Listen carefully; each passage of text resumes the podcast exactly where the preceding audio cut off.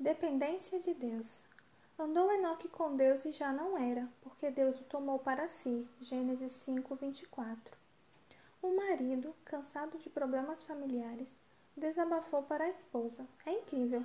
Sempre temos um problema familiar pelo qual orar. Parece que isso não acaba nunca. A esposa ponderou: E o que você queria? Ser independente de Deus? A vida cristã é isto: dependência diária de Deus, tanto na paz como na tempestade. Nos escritos inspirados, encontramos revelações muito francas sobre os defeitos de grandes homens de Deus, como Abraão, Isaac, Jacó, Davi, Moisés e outros.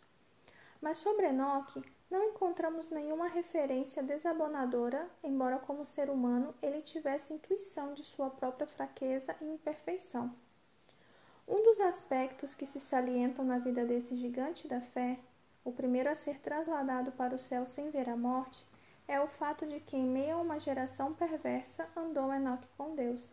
Gênesis 5, 22 e 24. E não foi por pouco tempo, ele andou com Deus durante 300 anos. Estava tão próximo à cidade celestial que um dia Deus lhe abriu as portas e o convidou a entrar. Como é que Enoque atingiu essa grandeza espiritual? Ellen White responde: O andar de Enoque com Deus não foi um arrebatamento de sentidos ou visão mas em todos os deveres da vida diária. Não se tornou um eremita, excluindo-se inteiramente do mundo, pois que tinha uma obra a fazer para Deus no mundo, na família e em suas relações com os homens, como esposo e como pai, como amigo, cidadão, foi ele um servo do Senhor, constante e inabalável. Enoque passava muito tempo na solidão, entregando-se à meditação e oração. A vida de Enoque é sem dúvida um exemplo para os crentes de todas as épocas. Nosso andar com Deus não deve ser alcançado através de experiências místicas ou afastamento da sociedade, mas em todos os deveres da vida diária.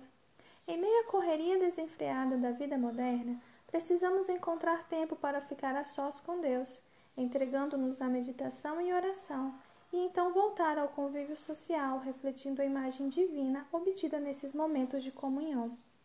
Quem experimenta o novo nascimento precisa crescer na graça e no conhecimento de Cristo, o que não ocorre da noite para o dia, mas é obra de uma vida inteira. Basta entregar-se diariamente à fonte dessa transformação.